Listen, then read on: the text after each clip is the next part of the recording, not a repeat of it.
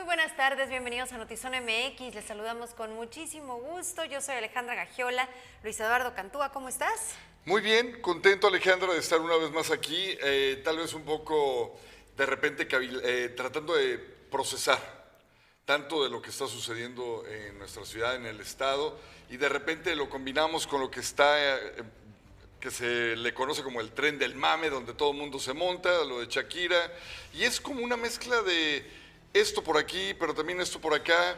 es, no sé, trato de, trato de digerirlo como creo que estás tú. Creo que estamos, eh, ¿qué día es hoy? ¿Jueves? Ha sido una semana en la que todos los días hemos dado cuenta de hechos delictivos, de secuestros de, o privación ilegal de la libertad y creo que eso es justo lo, a lo que se refiere Luis, estamos como tratando de, de discernir, pero al final del día creo que el análisis y la conclusión es la misma que tenemos meses diciendo y realmente creo que ya lo decimos diario y es que la seguridad está por muchísimo fuera de control y la autoridad por muchísimo rebasada por la delincuencia. Ahorita que recibíamos esta notificación, lo tenemos que decir eh, eh, como tal, porque no lo han hecho oficial, es un, es un tema extraoficial, pero se habla del levantamiento y la privación ilegal de la libertad de una mujer entrada ya, tal vez se podría decir, en la tercera etapa de su vida, una señora de la tercera edad. Eh, necesitamos todavía más datos para poderlo confirmar y darlo a conocer de manera eh, eh, pues ya avalada por el reporte de las autoridades. Sin embargo, pues podríamos decirlo ya de esta forma, es eh, extraoficial. Venimos con lo de que decíamos del cirujano y todo lo que está sucediendo. Apenas este amanecer fue de cuatro muertos, nada más de la noche de ayer a hoy, otro amanecer violento. Esto, eh, nada más que logre conectarme, yo leo sus comentarios con mucho gusto en YouTube, Luis Eduardo los lee en Facebook, así que platique con nosotros y usted cómo percibe esto de lo que estamos hablando en este momento. Y otro tema que también eh, ha, sido o le hemos dado puntual seguimiento es del que le hablamos a continuación. Así es, arrancamos. Fíjese que 11 meses después de la tragedia en Camino Verde, las autoridades iniciaron los trabajos de demolición de 114 viviendas de las más de 300 que resultaron con afectaciones en su infraestructura. El objetivo es que la zona se pueda habitar de nuevo.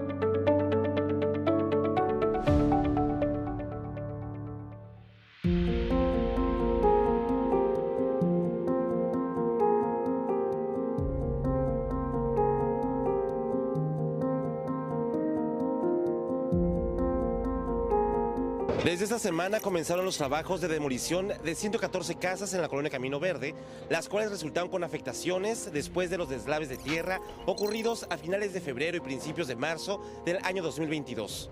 La intención es que esta zona quede lista para volver a reconstruir las casas de las más de 300 familias afectadas.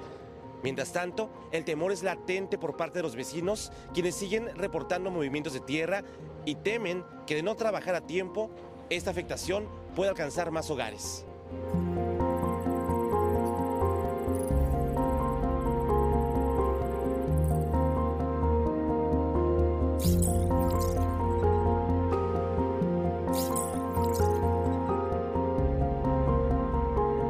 La máquina llegó ayer a mediodía, como a las 12 más o menos. 12 más o menos. Ajá, ¿Y llegó. comenzó a ayer o apenas No, ayer este, estaban viendo dónde iban a, formar su, su trabajo, o sea, su área de trabajo, donde ellos van a dejar el equipo de trabajo y dónde iban a acomodar la máquina. ¿Qué van a hacer, eh, van a hacer, primer paso va a ser demolición, demolición de las casas que eh, se sufrieron daños en el derrumbe. Y sucesivamente pues se van a ir por polígonos, depende de, como el área inició allá arriba en la Manuel Álvarez, entonces van a tratar de hacer camino hacia allá para buscar la manera de trabajar. Los trabajos iniciaron en la calle Sierra Encantada, una de las zonas más afectadas por el derrumbe. La promesa del gobierno del estado de Baja California es que la zona quede lista para volver a reconstruir los hogares de las familias que perdieron sus casas. Moler un polígono, la parte de arriba, y porque esto da afectación hasta la parte baja de Víctor Islas Parra. Entonces son varias, varias este, calles, varias viviendas afectadas, en total son 365 viviendas. Entonces van a empezar por el área de acá de arriba Y este, el primer paso estamos en la demolición, el siguiente paso va a ser limpieza y así sucesivamente hasta que el área quede apta para, para construir. Para vez desde cero, como quien dice. Empezar de cero. ¿Qué, les han dicho? O sea, ¿se van a entregar los terrenos a los afectados o qué va a pasar ahí? Esa es la idea. Esa es la idea, por eso este, mucha gente de aquí de la comunidad, pues obviamente no, no firmamos para una reubicación. Del de 365 predios, como 27 familias fueron las que pidieron la reubicación. Quienes construyeron su patrimonio en esta colonia no dudaron en acudir para contemplar los trabajos de demolición. Ofelia Jauregui llevaba más de 30 años viviendo en esta colonia. Su casa fue una de las que sufrieron daños por el derrumbe. A pesar de las peripecias de este último año, mantiene la esperanza de retornar con su familia a su hogar. Ahorita todavía no sé, me dijo el ingeniero que iban a checar para ver cuáles estaban en condiciones de demoler y cuáles no, entonces hasta que nos revisen yo creo que va a ser ahí la situación, que te digo que es lo que está construido ahorita apenas, que ahí está la inversión. ¿Cómo fue este pérdida? Pues, bien difícil. ¿Cómo se ha sentido usted? Pues de ahí para acá te digo que triste, más que nada, con depresión en momentos, pero echándole ganas y teniendo fe en que todo esto se va a resolver en algún momento. Y ya no tanto por mí, sino por mis hijos, es lo que tenía más de 35 años viviendo ahí. A pesar que el gobierno estatal continúa brindando el apoyo de 4 mil pesos para pagar renta, los afectados aseguran que no es suficiente para solventar los costos de renta en la ciudad. Además, indicaron que no ha quedado claro el motivo que causó este deslizamiento. Dando un cuarto por ahí, por, la iglesia. ¿También por aquí, por la zona? Sí. Como después lo, lo cerraron ya una vez cuando se abrió más la tierra, comenzó a correr el agua. Y ya después le cerraron, que ahora sí le encontraron la llave, yo pienso, y ahora sí le cerraron.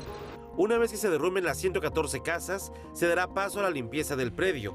Posteriormente, se construirán tres muros de contención para contener los movimientos de tierra y se analizará la posibilidad de que se vuelvan a entregar los predios que fueron parte del derrumbe. Hasta el momento, no hay una fecha estimada para que esta realidad se vea concretada en su totalidad.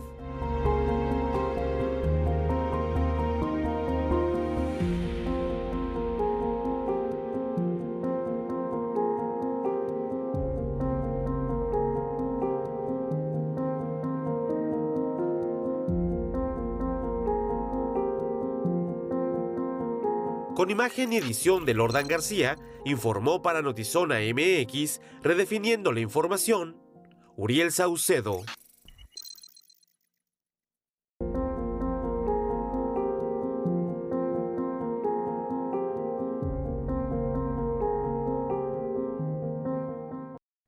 Altas multas van desde los 9 mil hasta los 900 mil pesos y se contemplan para quienes no respeten la prohibición eh, de, de exhibir productos y publicidad de tabaco. Esto lo informó el comisionado estatal para la protección contra riesgos sanitarios de Baja California, Erwin Areizaga. Eh, dijo que la Ley General de Control de Tabaco indica que a partir del 15 de enero no se podrán exhibir productos de tabaco en las tiendas de conveniencia y establecimientos comerciales, por lo que exhortó a los comercios respetar la medida para evitar sanciones.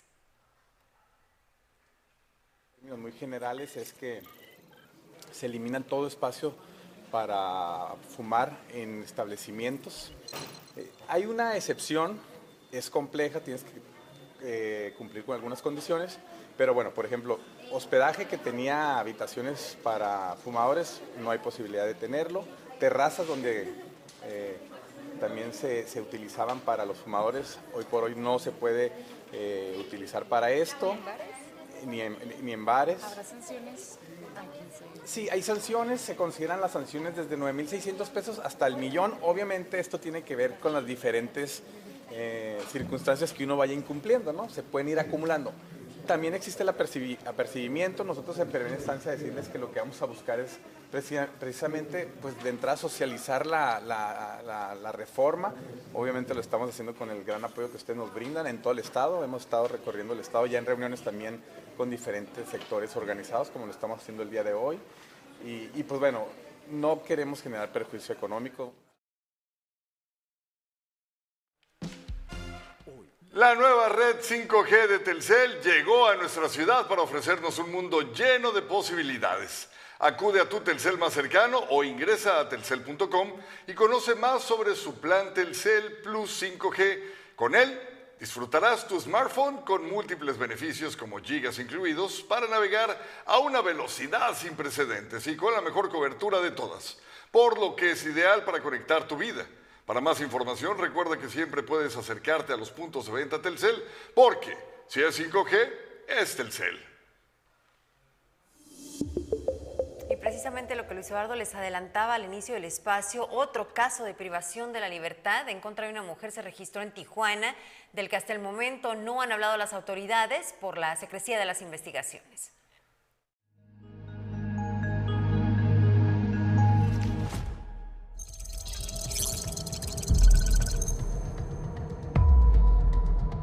Lo que va de esta semana se registró un intento de privación de la libertad en contra de un cirujano y la mañana de este jueves fue privada de la libertad una mujer en la colonia Las Huertas.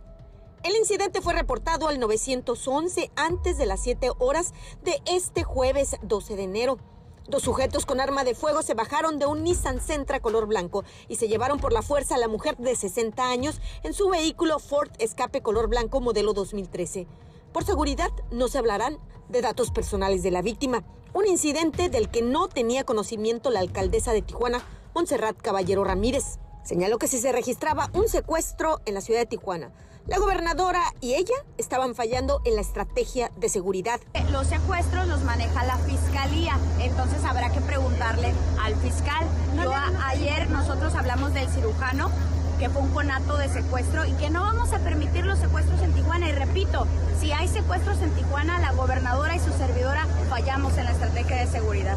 La violencia no para en Tijuana es que un día antes había sido denunciado la privación de la libertad en contra de un médico cirujano plástico. Señaló Roberto Quijano, presidente del Consejo Ciudadano de Seguridad Pública en Baja California, y detalló una preocupación pues después de las privaciones de la libertad podría regresar casos de secuestro a nuestra entidad. Lamentable, ¿no? Que, que, no, que no se enfrente eh, la delincuencia, que no se enfrenten estos tipos de delitos. ¿no? El secuestro había sido abatido durante muchos, durante muchos años y, pues bueno, con una fiscalía que tiene eh, muy, una baja productividad y por otro lado con una impunidad de más de un 90%, eh, pues bueno, ahí están, las, ahí están los resultados. Nosotros... Por seguridad de la víctima y secrecía de la investigación, autoridades de la Fiscalía Estatal y de la Secretaría de Seguridad Pública no dieron declaraciones. Las declaraciones de la alcaldesa Montserrat Caballero confirman que la estrategia de seguridad no ha servido en Baja California. Y es que le recordamos a la gobernadora que tiene un año gobernando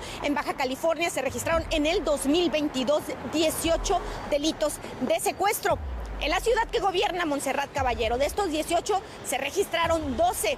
El aumento de este delito continúa en la entidad. Con imagen de Francisco Madrid informó para Notizona MX, redefiniendo la información. Ana Lilia Ramírez.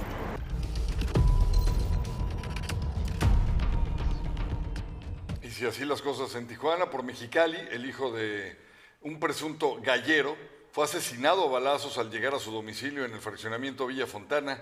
Primeros reportes señalaban que hombres con arma corta llegaron afuera de su domicilio para preguntar por el dueño de la vivienda. Al salir, el padre del menor le eh, dispararon, abrieron fuego en contra de su humanidad, por lo que el hombre quedó herido y el joven de 17 años que llegaba a su casa fue alcanzado por impactos de bala, quedando sin vida en el lugar. De acuerdo a este reporte de la Secretaría de Seguridad Ciudadana, el joven portaba un arma La jueza Leticia Vizcarra dejó en libertad bajo caución al ex policía municipal Jonathan Onuel, acusado de intento de feminicidio, privación de la libertad y violencia doméstica en contra de la madre de sus tres hijos, Nayeli González, bajo el argumento que tiene un amparo federal. Consideró que no hay riesgo de que la, hacia la víctima porque cuenta con orden de protección que le fue otorgada el pasado 18 de diciembre, día que recibió la brutal golpiza por parte de su expareja, a un esposo y padre de sus hijos, como si pudiéramos confiar en que no se le va a acercar o que no hay riesgo realmente para ella y que esta orden le pueda servir de, alguien, de algo a alguien que tiene una conducta de este tipo. Y lo voy a reiterar, así sean las veces necesarias, porque aquí no fueron unas cachetadas, no fue nada. Su intención era matarme. y tanto que me, me agredía tanto la cara porque él solamente quería que pareciera una más del montón, como lo dijo, ¿no?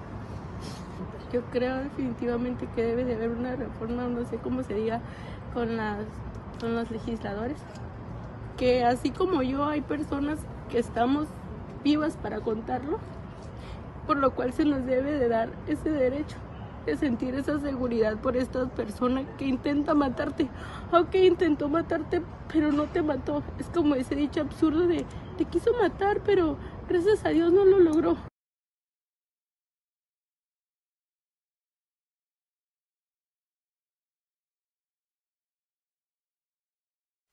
Me parece irreal el argumento que le da la autoridad. Obviamente está muerta de miedo, con toda la razón del mundo, si vieron cómo la golpeó, y, y argumentara es que tiene una orden de, no acercamiento, ¿no? que le fue otorgada. A ver, alguien que se comporta de esta manera, que casi la mata a golpes, ¿realmente podemos confiar que va a respetar una orden?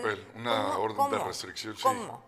No, no lo creo, Alejandra. Eh, las leyes a veces eh, funcionan de una manera inexplicable para quienes las buscan como su último refugio. Es irreal de verdad y desafortunadamente hemos dado cuenta de un sinnúmero de casos en donde se acercan, denuncian y en lo que la ley reacciona, las matan. Y, por eso, en repetidas ocasiones. Por eso es bien importante elegir cuando se trata de diputados personas que sepan acerca de la creación o eh, modificación de leyes. Eh, no lo quiero decir como una especie de argumento definitivo y absoluto. Sin embargo, el que los diputados tengan conocimiento, por, por lo menos en materia penal o civil, ya te da una idea de que esa persona podría llegar a su curul a proponer modificaciones de las que ya existen y que no trabajan a favor de la sociedad o en la creación de nuevas leyes. Pero si tú pones personas que luego hemos visto que no han terminado sus estudios ni siquiera intermedios, que salieron apenas con una secundaria o, preparatoria trunca, no, no, no, se vaya a ofender a alguien que nos esté viendo que no lo tenga los estudios. Nada más quiero dejar en claro el tema. Una persona que va a hacer leyes que nos van a funcionar a todos en la sociedad para protegernos, debe de saber exactamente cómo emplearlas a razón de que no eh, contravengan las que ya existen. Y, por eso es importante que las personas que lleguen a estos puestos sepan por lo menos legislar. Definitivamente. Y tenemos algunos comentarios y en relación a Camino Verde, la nota que le presentábamos hace unos momentos, eh, nuestra jefa dice finalmente hará algo el gobierno del estado en Camino Verde. Ojalá no se quede en demolición y les construyan vivienda digna. Definitivamente. Y qué necesaria también era esta demolición, porque cuando hablábamos de Camino Verde, incluso cuando estuvimos ahí en Tribuna en tu colonia, también hablábamos y íbamos sumando todas las colonias que eh, han corrido con una suerte similar y que simplemente son eh, picaderos o están en el abandono, y hablábamos de alrededor de cuatro grandes. Camino Verde es prácticamente, o sea, es un fraccionamiento enorme y el daño eh, se había convertido también en un problema de salud. Entonces, daremos seguimiento y afortunadamente sí se están tomando cartas en el asunto. ¿Cómo se llama el fraccionamiento donde al exgobernador fue el único que reubicaron Ah, que, la constructora sí le validó. Laderas de Monterrey. Laderas de Monterrey. Por la irregularidad de los terrenos, dicen aquí también, donde algunas personas construyeron sus casas, corren peligro y veo que cada vez el problema va en aumento. La gente corre el riesgo de construir peligrosamente exacto. Yo creo que desde que se construyó, ¿no? No era una zona en donde se debió construir y ahí están las consecuencias y esto sucede de forma recurrente. Eh, nuestra consentida Sandra Ramírez Cantúa, buenas tardes, mi querida Alejandra y Luisito, los saludo con mucho cariño, un abrazo enorme.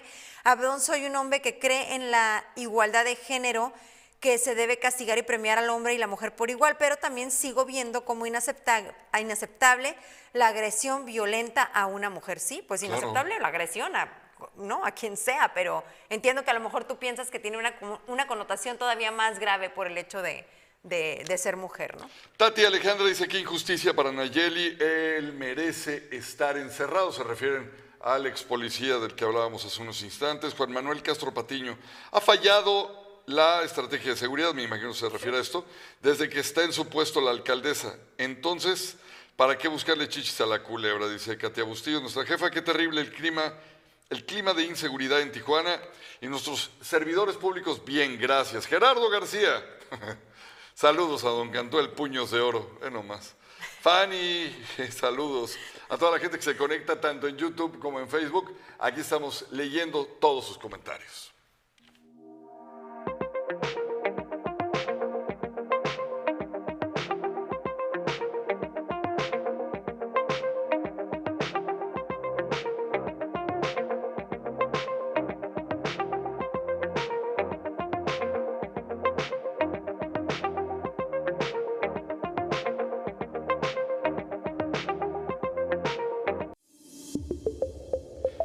Siguiente nota habla de un fenómeno eh, que se registra en Mexicali, pero no es privativo de Mexicali. ¿eh?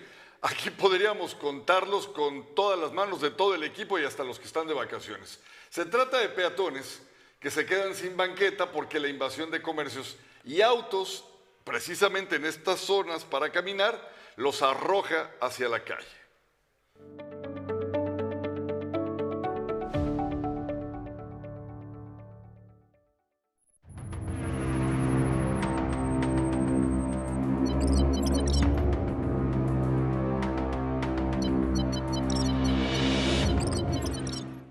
Mexicali, el derecho de los peatones es letra muerta, toda vez que en la mayoría de los sectores de la ciudad las banquetas están invadidas. Las autoridades municipales quieren ponerle un alto y aunque se ve muy complicado, quieren promover un programa para aplicar mano dura principalmente contra comerciantes. Y es un problema este, gravísimo porque son personas también, no, están, no las estamos considerando en nuestros planes de desarrollo. Era un problema transitar, si bajábamos, por ejemplo, en la nagua, ¿no? pretendíamos llegar a una farmacia o pretendíamos llegar a algún tema ahí este, de comida y pues alguien este, que gozaba de buena salud, pues medio podía acceder, pero nosotros con una silla de ruedas era imposible, desde el cemento también representan un peligro, afirma la regidora Eneida Espinosa. Un accidente, eh, nosotros que vamos manejando ahí, como le dijo esa vez que casi me la llevo la carpa porque se me atraviesa un carro, y digo, lo bueno es que no me la llevé, ¿no? Y en frené. Pero imagínense si estuvieran ahí personas y viene un carro y pasa eso, mata a las personas que van a estar en el lugar, porque no es el lugar. Es correcto, estoy de acuerdo. Eh, a los comerciantes y a dueños de establecimientos los sancionan y prefieren pagar la multa que quitarse de la banqueta. Darle la carreta. O sea, va la persona, paga la sanción, pues es que no me puedo quitar, o sea, prefiero venir y pagarte la multa, pero no, no tengo manera yo de cómo acomodar la, la, carreta y, y, y pues atender al público. O sacan mesas de los locales. Entonces, es puerto de nunca acabar. Vamos, lo sancionamos, lo sancionamos, lo sancionamos. Pero pues es, es, la forma que tienen ellos de trabajar. Entonces sí, sí vamos a, a, unir. Se trata que se aplique realmente la reglamentación. Desde la normatividad se restrinja el uso de la vía pública. Eh, lo que usted me comenta ahorita del tema de las farmacias, esas autorizaciones se llaman rampas continuas. Ya estamos evitando autorizar ese tipo de, de accesos a los negocios en rampa continua. Se está, se está atendiendo desde el mismo diseño del proyecto, que se resuelva el uso, el, que se respete el uso de la vía pública y el tema. La policía municipal dicen que harán operativos. De manera.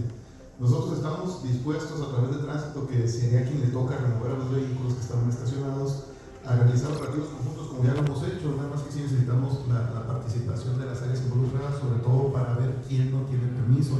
Hay muchas zonas, porque sí como teníamos, digamos, este, el área popular con la carretita, hay zonas también, por así que, de, de, de, la zona médica, sobre todo, donde tradición. Con producción de Tarnia Hernández para Notizona MX, redefiniendo la información, José Manuel Yepes.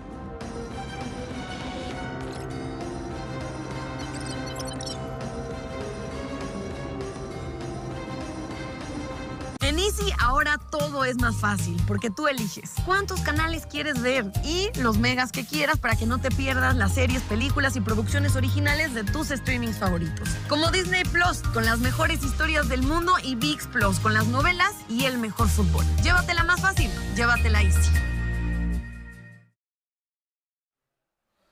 Hay muchas manifestaciones de arte, muchas formas de expresarlo. Y en esta ocasión mi compañero Francisco Madrid nos muestra la paciencia que se requiere y el arte para ser pastelero.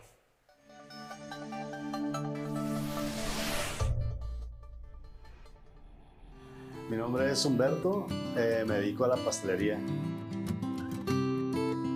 Todo empezó por mi casa. Mi mamá siempre ha hecho pasteles desde que estaba chiquito yo. Pues solo con mirar fue ya fui aprendiendo y ya después ella me ponía que le ayudara. No soy mucho de, de hacer pastelería de tres leches, chocoflan y esas cosas. Mi, mi rollo es más eh, lo decorativo, más artístico.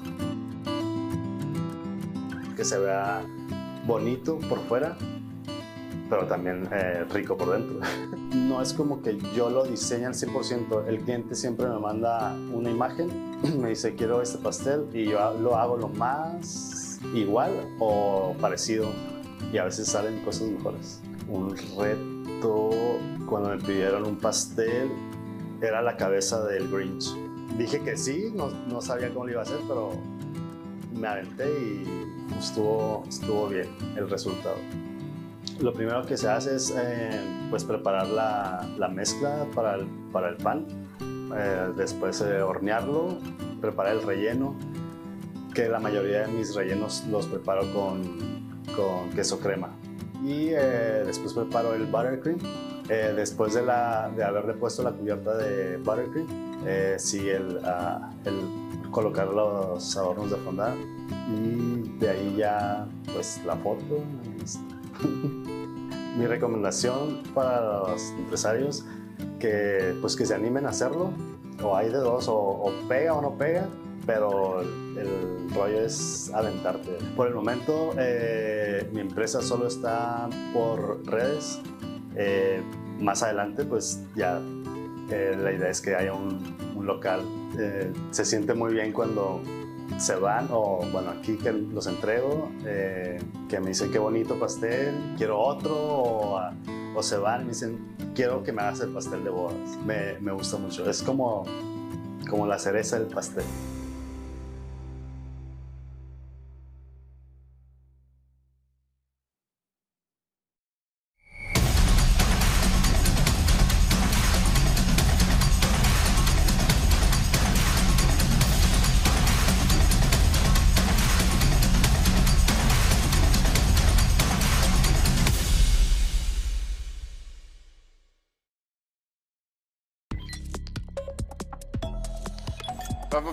breve. Sinaloa sigue en pánico tras la captura del hijo del Chapo.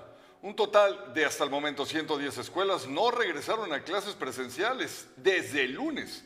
Optaron por no abrir sus puertas ante el clima de inseguridad que aún prevalece y es que todos estos planteles se ubican cerca de donde se dieron los enfrentamientos más violentos el pasado 5 de enero.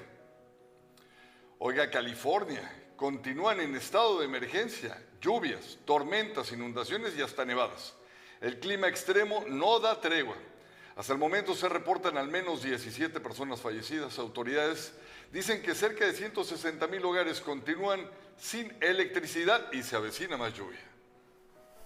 En Guerrero, durante las primeras horas de este jueves, fueron liberados los tres hombres que desaparecieron en la región de Tierra Caliente hace tres semanas. Se trata del periodista Jesús Pintor, de Fernando Moreno y Alan García. En sus primeras declaraciones, Pintor y Moreno dijeron que sus captores estaban encapuchados y que no reconocieron el lugar donde estuvieron. Posteriormente se presentaron en la Fiscalía de Guerrero para rendir su declaración. Además aseguraron que Alan García también fue liberado, sin embargo no se han logrado comunicar con él. En China se activó la alerta azul debido a una ola de frío que azotará gran parte del país en donde se han registrado severos descensos de temperaturas, fuertes lluvias y nevadas, así como tormentas de arena. La región de Xianyang ha sido de las más afectadas, sin embargo se espera que lo peor se registre este próximo domingo. donde también se vive un clima helado, es en Yakutsk, una región al norte de Rusia, ya que actualmente los residentes se encuentran con temperaturas de 30 grados bajo cero, pero se preparan para una ola de frío extremo. Conforme el pronóstico, se espera que llegue este fin de semana el termómetro a los 52 grados bajo cero.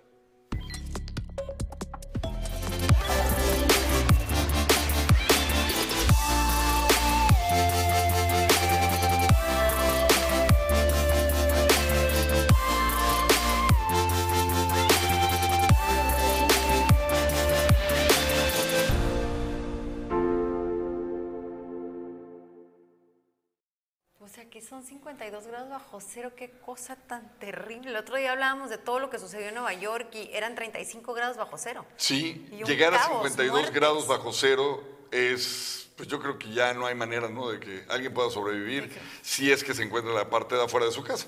Lo que sí es que muchas de estas construcciones en lugares donde la temperatura tiende a bajar así, que le llaman tundra, eh, pues están preparados. Eh, la tubería para empezar, la entierran como unos tres metros. No se congela. Si no se congelaría. Segundo, em, necesita estar constantemente eh, caliente, en calefacción la casa y la tubería, porque si no, en cualquier momento el agua se congela y revienta los, eh, los tubos, imagínate. Tremendo. Y bueno, es jueves, en la nota bonita del día, o la conductora bonita de Son MX, ya está lista Andy Piquero con Socializando. Hola Andy. Hola Luis, hola Ale. Bienvenidos a la sección de Socializando. El día de hoy les traemos las mejores noticias del mundo del espectáculo. Les adelanto, les adelanto que estaremos hablando de la nueva canción de Shakira y también de la serie de Paco Stanley. Es lo que te iba a decir.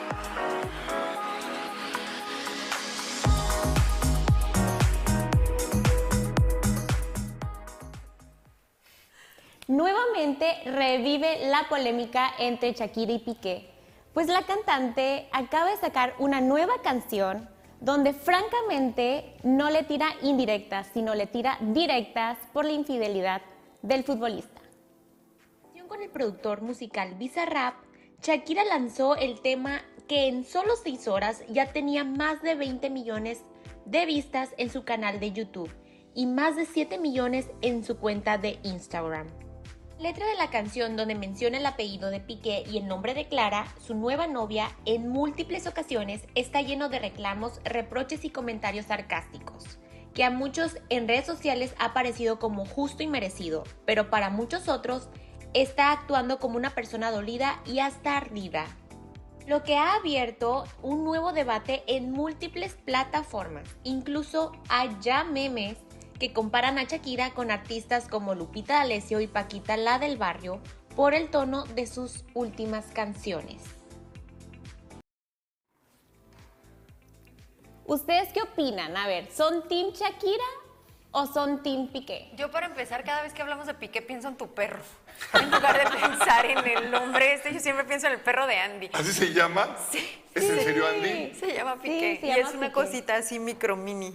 Siempre pienso en Piqué, pero yo, pues no, me vale, nada más. En cuanto a la polémica de la canción, digo, bueno, pues a eso se dedican, es show, por eso se llama show business, ¿no? Entonces si aprovecha y ella decide exhibir, o más bien ya se había hecho tan público todo el tema de su divorcio, y con esto puede aprovechar en tema laboral y hacer dinero con el dolor que siente la mujer, pues adelante. Ya lleva tres, yo creo que está facturando muy bien la señora, eh, creo que de alguna u otra manera ya lo hablaron con sus hijos, él aceptó que le tire todo este tipo de indirectas o directas, como bien dice Sandy. Y que le deposite. Y que después ya le deposite. Pues quién sabe si sea así, quién sabe si hablaron con sus hijos, muy su bronca, ellos sabrán cómo los educan. Mientras tanto, creo que es el show que corresponde a una mujer que se dedica a eso, ¿no? Pero tú qué opinas, Sandy? ¿Qué te parece la letra? Pues la verdad, la letra está muy directa, como dije. O sea, esto sí es como que para que no te quede duda que es para ustedes dos, ¿no? Entonces, yo creo que con esta canción ya sacó lo que tenía por último Shakira hacia pues la novia de Piqué y Piqué Y yo creo que también pues está sacando muy buenos números, ¿no? Con eso. Sí, ya con esto a lo mejor ya se cierra este capítulo, deja de, de monetizar o de aprovechar el momento y ya se más adelante hará música como lo hacía, ¿no? Falta el dueto con Calle 13 y entonces ya con esto, Ya ¿no? con que eso. cierre con la no sé, a tiradera. lo mejor lo único que le hubiera quitado es como el ataque velado o la crítica hacia la nueva novia, porque pues ella no es pública y como que ella que vela tiene en el entierro, ¿no? Pues eh, Yo a lo mejor eso como que lo hubiera obviado, pero pues... yo no hubiera ¿a quién? atacado a Casio porque pues ya están monetizando Ah, también. Ca- pues, Katia está Sí, Casio está aprovechando y lo está haciendo muy bien. Sí. También ya la están comparando con, con Paquita la del barrio, con D'Alessio, no, bueno, infinidad de memes que le están haciendo a la mujer, ¿no? Pero pues a eso se presta también. Entonces, pues vamos a ver qué sigue pasando con ellos. Y entre otras noticias, pues se dice que Diego Boneta, Belinda y Luis Gerardo Méndez protagonizarán la serie de Paco Stanley. La vida del presentador de televisión Paco Stanley, que terminó con su asesinato en un restaurante el 7 de junio de 1999, será el foco de la próxima producción de Amazon México, que tendrá entre su elenco a actores como Diego Boneta, Belinda y Luis Gerardo Méndez.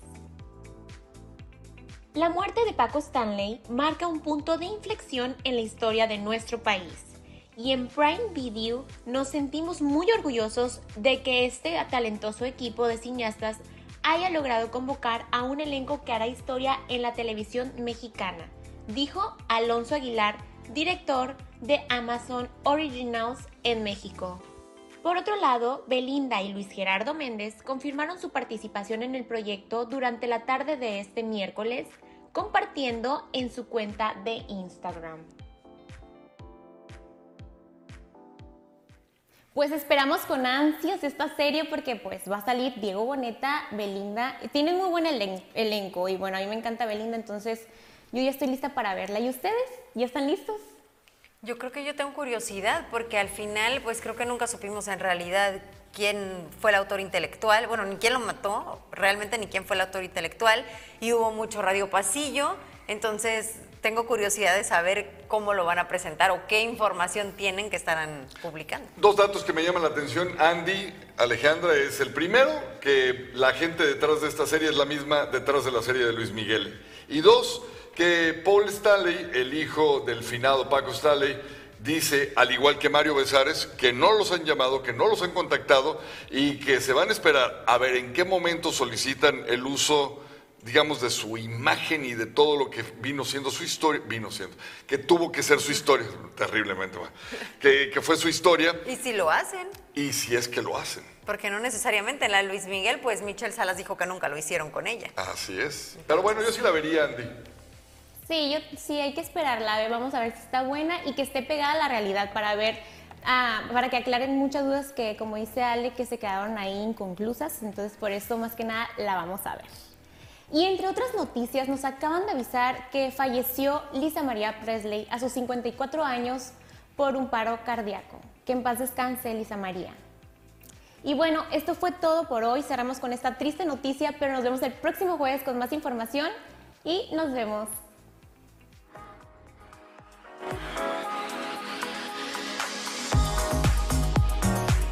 Hola, yo soy Diego Calva y estás a punto de ver el tráiler de Babylon, la nueva película del ganador del Oscar Damien Chazelle, en la que yo interpreto a Manny Torres junto a Brad Pitt y Margot Robbie.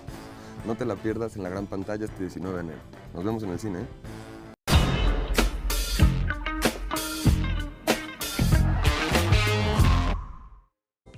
La vida del presidente. Hola, yo soy Diego Calva y estás a punto de ver el tráiler de Babylon. Cuando me llamaste para, para invitarme a cantar contigo después de haberte visto en el Teatro El Secud, de conocerte también eh, eh, desde que éramos pequeños. eh, Y, y de escucharte también en otras presentaciones que me dijeras que querías que yo cantara contigo. Y dije, pero ¿de dónde? ¿Cómo? ¿Pero por qué? Y la verdad es que sí fue una experiencia muy, muy bonita que yo he agradecido y lo tengo, así como de- en esos cajoncitos donde tienes tus recuerdos especiales, tengo esos, esos momentos. Yo creo que me, me, me voy a tomar una cierta libertad. ¿Y qué te parece si compartimos un fragmento de una de las participaciones tuyo juntos? A ver, claro. Vamos a recordar. No me preguntes nada. Que